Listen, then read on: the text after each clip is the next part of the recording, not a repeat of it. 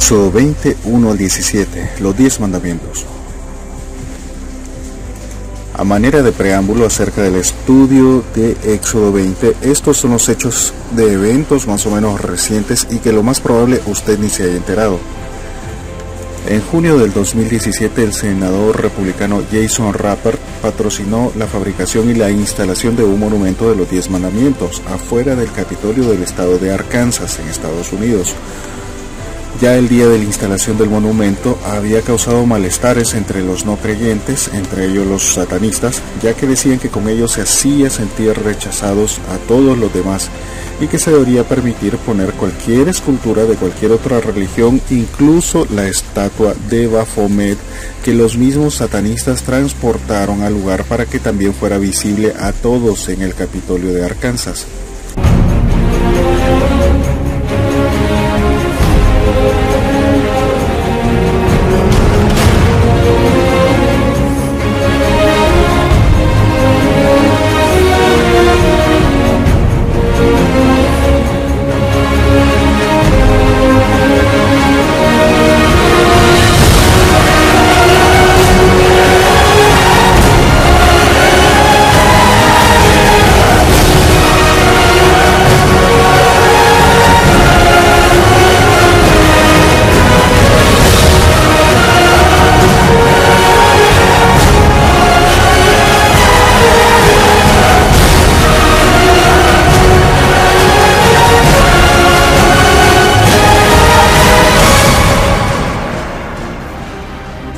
Hay información encontrada en cuanto al siguiente hecho.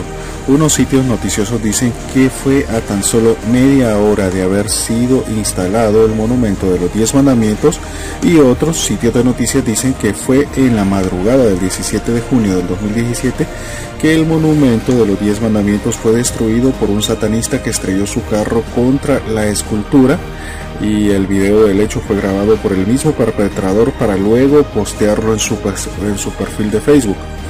También estos sitios de noticias dicen que eh, fue ese mismo satanista quien ya antes había destruido otro monumento anterior que se había instalado en el Capitolio de Oklahoma, un estado vecino a Arkansas en los Estados Unidos. Los satanistas quedaron por fin satisfechos y, se retiraron su estatua de Baphomet hasta que la Corte Suprema de Oklahoma decretó que la puesta del monumento de los diez mandamientos era simplemente ilegal que no se debía beneficiar a ninguna religión por parte del Estado. Pero, ¿qué tienen los diez mandamientos o este estatua de los diez mandamientos que tienen de especial para que sea tan ofensivo para los no creyentes y tan repudiable para los detractores de la Biblia? Pues bueno, vamos a Éxodo 21 al 17 y leamos el decálogo de Dios, que esa es otra palabra para los diez mandamientos, el decálogo. Eh, verso 1, habló Dios todas estas palabras diciendo, yo soy Jehová tu Dios que te saqué de la tierra de Egipto, de casa de servidumbre. No tendrás dioses ajenos delante de mí, no te harás imagen ni ninguna semejanza de lo que esté arriba en el cielo, ni abajo en la tierra, ni en las aguas debajo de la tierra. No te inclinarás a ellas ni las honrarás, porque yo soy Jehová tu Dios, fuerte, celoso, que visito la maldad de los padres sobre los hijos hasta la tercera y cuarta generación de los que me aborrecen y hago misericordia a millares, a los que me aman y guardan mis mandamientos. No tomarás el nombre de Jehová tu Dios en vano, porque no dará por inocente Jehová al que mm, tomare su nombre en vano. Acuérdate del día de reposo para santificarlo. Seis días trabajarás y harás toda tu obra, mas el séptimo día es reposo para Jehová. No hagas en él obra alguna, tú ni tu hijo, ni tu hija, ni tu siervo, ni tu criada, ni tu bestia, ni tu extranjero que está dentro de tus puertas. Porque en seis días hizo Jehová los cielos y la tierra, el mar y todas las cosas que en ellos hay, y reposó en el séptimo día. Por tanto, Jehová bendijo el día de reposo y lo santificó. Honra a tu padre y a tu madre para que, tus días se alarguen en la tierra que Jehová tu Dios te da. No matarás, no cometerás adulterio, no hurtarás, no hablarás contra tu prójimo falso testimonio, no codiciarás la casa de tu prójimo, no codiciarás la mujer de tu prójimo, ni su siervo, ni su criada, ni su buey, ni su asno, ni cosa alguna de tu prójimo. Pues bueno, estos son los diez mandamientos, pero si usted lo lee con detenimiento, no hay nada aquí que se diga que es notorio que esté mal, pues más bien está dando toda una lista de los parámetros de calidad de vida que históricamente han hecho grandes a muchas civilizaciones de la antigüedad.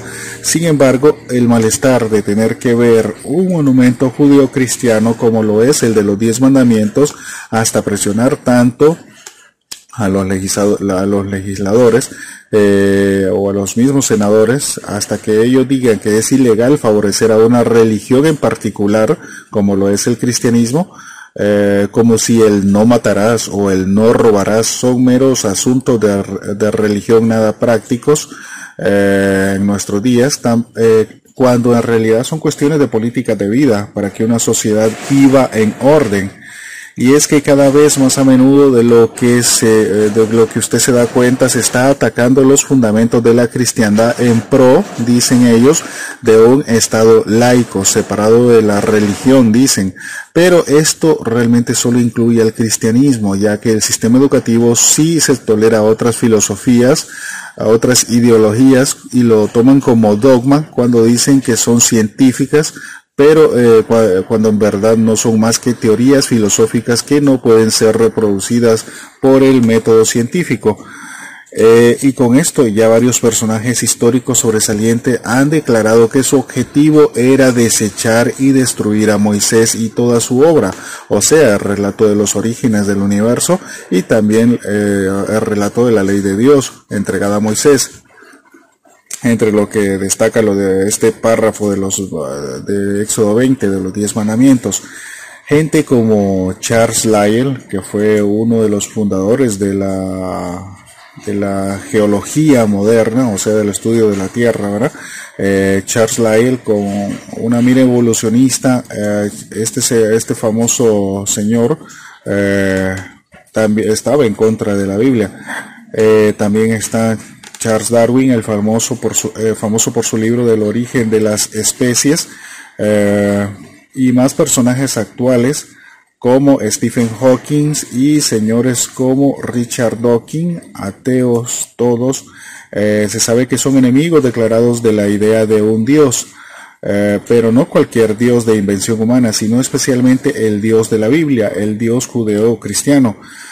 Esto sin dejar fuera a todos los pensadores liberales, a los promotores de movimientos LGTBIQ, eh, movimientos pro aborto, movimientos feministas, movimientos indigenistas, los creyentes de religiones de misterios como los de la nueva era y otras tantas. Y claro, también los satanistas organizados. Todos ellos están en contra de las leyes de Dios dadas en la Biblia. Y seguimos preguntando, ¿por qué tanto malestar con unas simples tablas de piedra instaladas en, un sitio público de Estados Unidos? Pues pienso que todo radica en la idea de que el ser humano caído en pecado no quiere tener que llevar su vida como Dios, el Dios cristiano, manda y la idea de tener que dar cuentas de sus actos a ese Dios les causa un malestar horrible. Así que mejor ante lo que dice la palabra de Dios, mejor se tapan los oídos y comienzan a gritar para no tener que escuchar nada, porque para ellos es mejor seguir su vida como están en, oscuridad espiritual.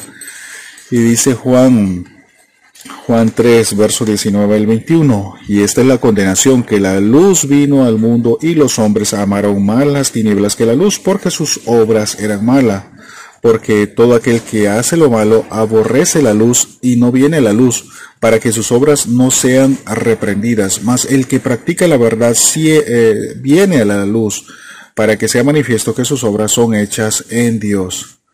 Pero, ¿cuál es esa luz a la que el texto bíblico se refiere? Pues Juan 8:12 nos dice acerca de esa luz. Dice, otra vez Jesús les habló diciendo, yo soy la luz del mundo. El que me sigue no andará en tinieblas, sino que tendrá la luz de la vida.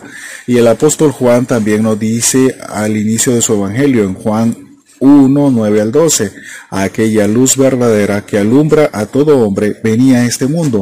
En el mundo estaba y el mundo por él fue hecho, pero el mundo no le conoció. A lo suyo vino y los suyos no le recibieron.